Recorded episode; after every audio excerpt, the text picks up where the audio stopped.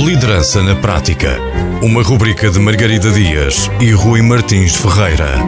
Um olhar sobre a capacidade de liderança e ideias que podem ajudar à criação de um bom líder em diferentes negócios. Liderança na Prática. Para ouvir na Rádio Antena Minho e em podcast em antenaminho.pt.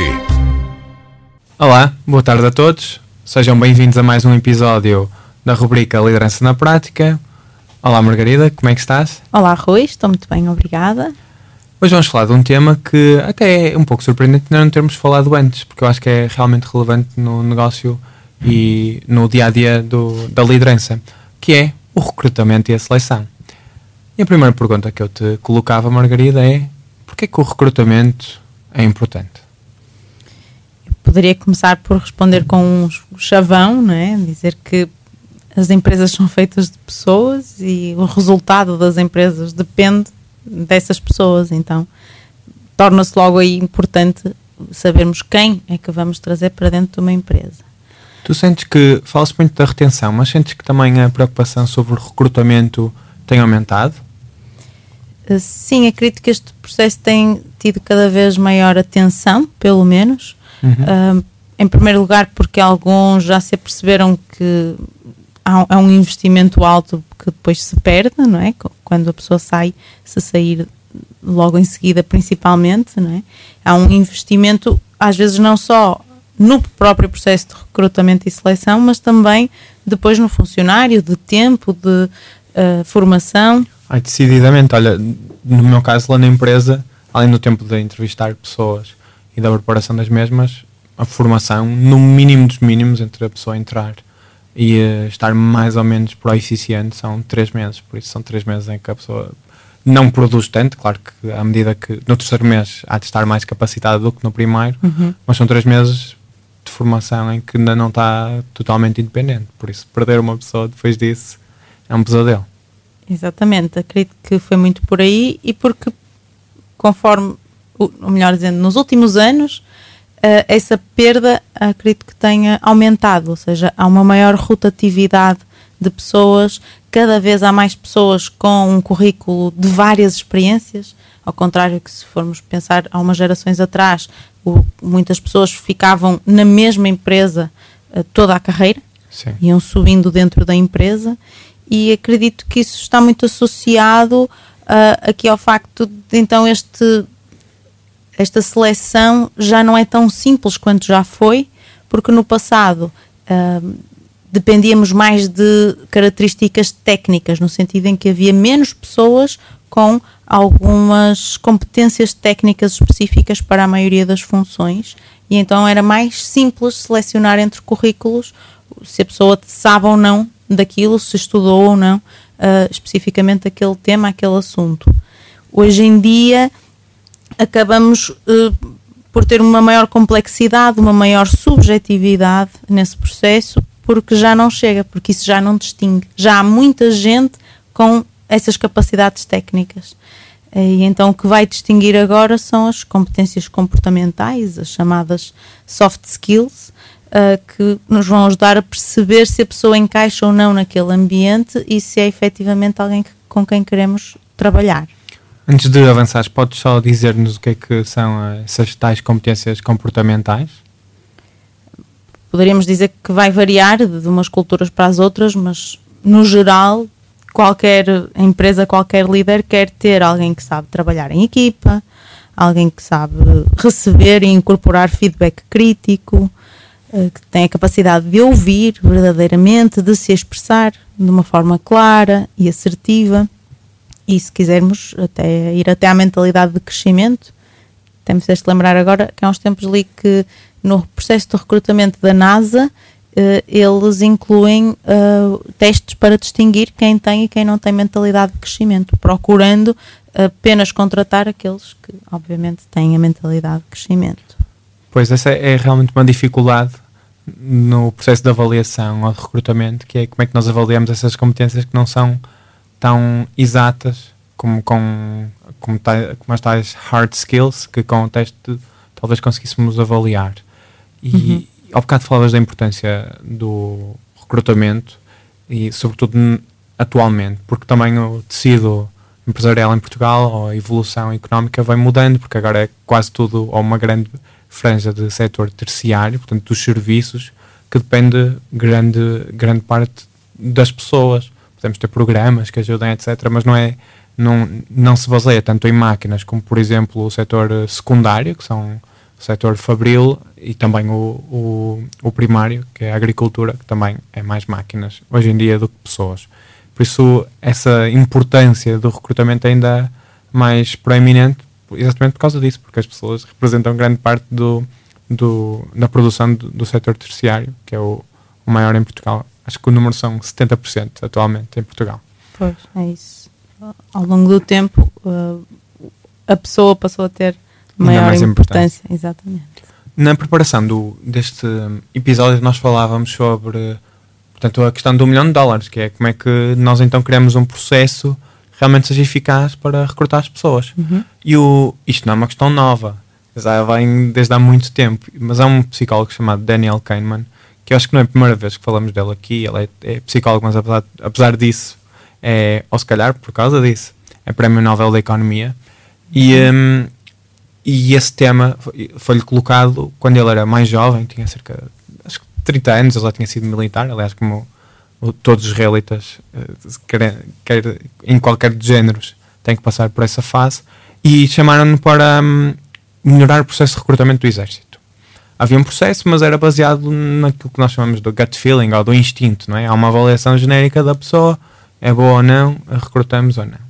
E, um, e o que ele verificou é que esse processo não era bastante bom. Mas já agora, o bastante bom convém dizer que ele acredita que mais de 60% ou 65% atingir uma taxa de sucesso maior do que essa é, não é, não é, é não é razoável. Okay. Ou seja, 60, 65 já é mesmo um ótimo resultado. Portanto, pediram-lhe para ele melhorar o processo e notem que isto já foi há 40 anos e continua a ser baseado no processo que ele definiu. E o que ele defende são, basicamente, dar estrutura a esse processo, porque nós somos, e depois ele faz a carreira basicamente sobre isso, que é os vieses que influenciam a tomada de decisão dos seres humanos. Como é que nós mitigamos esses vieses e conseguimos chegar a uma qualidade superior? Primeiro, uh, listar uh, os atributos que nós precisamos para determinada função, portanto, há uma necessidade qualquer na empresa, mas quais são esses atributos que nós estamos à procura? Uhum. Segundo, pensar nas questões que vão testar esses atributos, é. ele dava um exemplo do. Vamos imaginar, isto é uma competência realmente simples, não é? Que é ser pontual.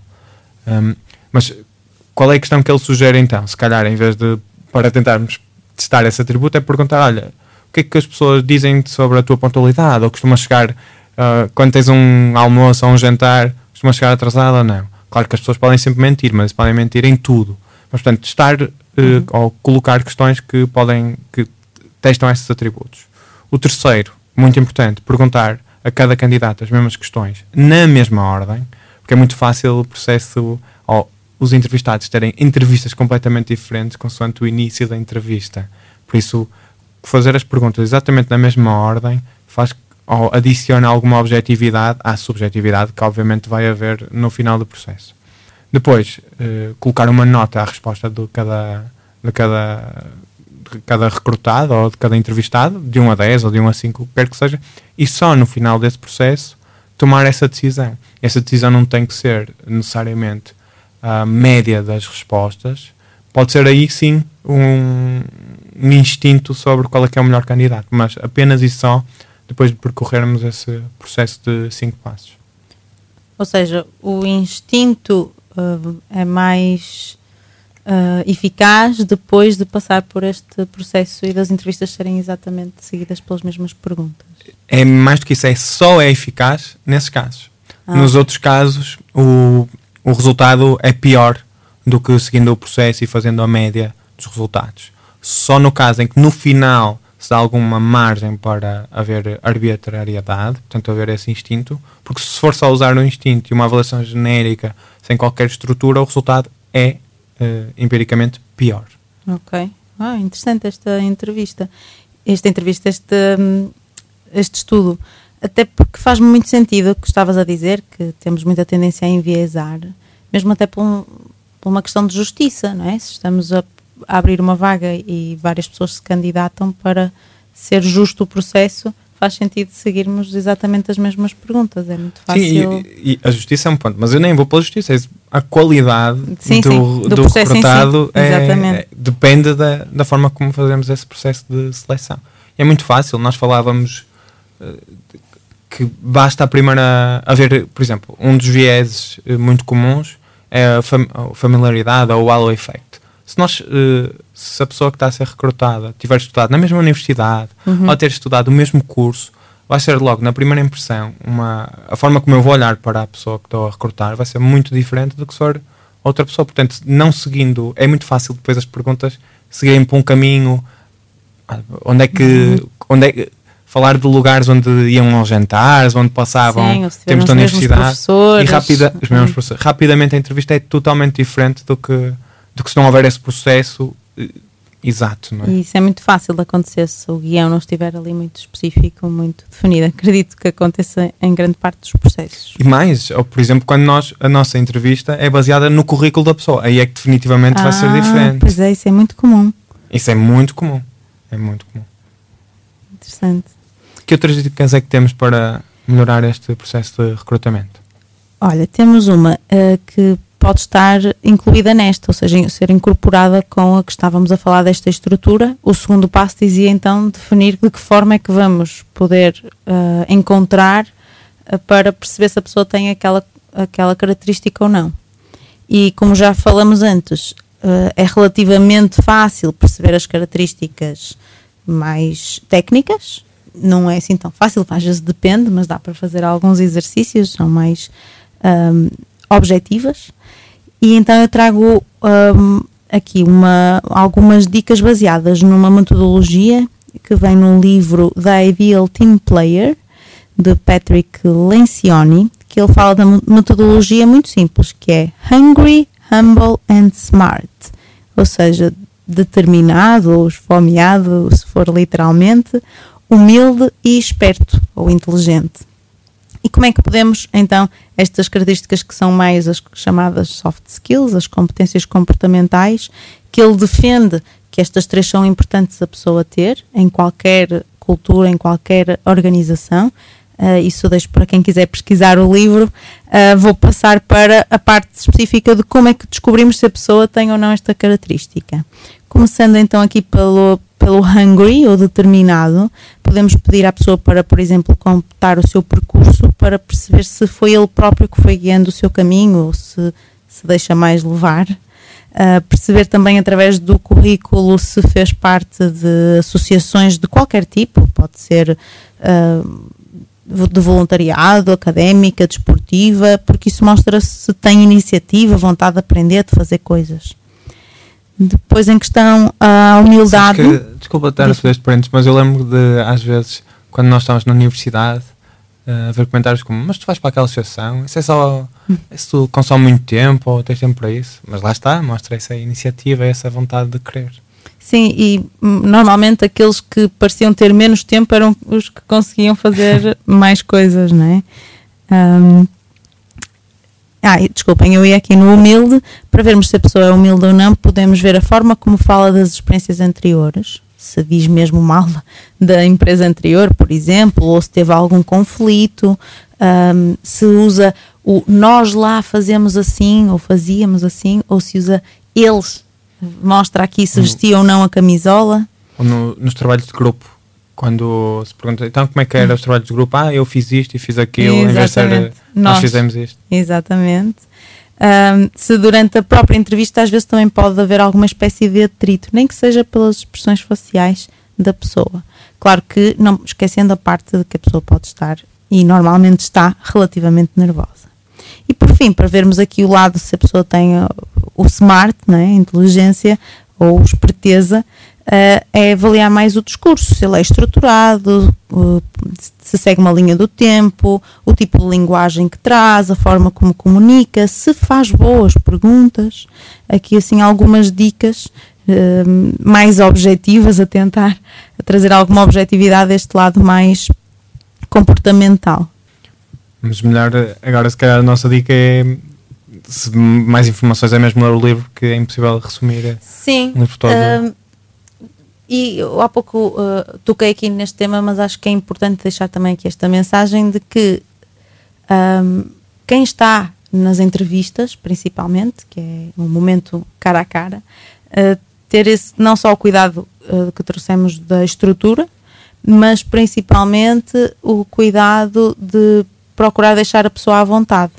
Porque quanto mais à vontade a pessoa estiver, mais ela vai mostrar quem verdadeiramente é. E em nervosismo podemos estar a perder um grande talento eh, por estar ali a manter uma distância.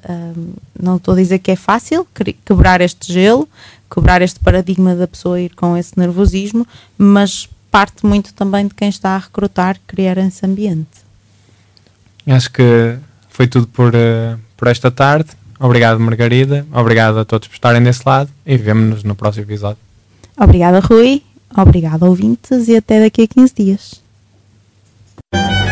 Liderança na Prática. Uma rubrica de Margarida Dias e Rui Martins Ferreira. Um olhar sobre a capacidade de liderança e ideias que podem ajudar à criação de um bom líder em diferentes negócios. Liderança na Prática. Para ouvir na Rádio Antena Minho e em podcast em antenaminho.pt.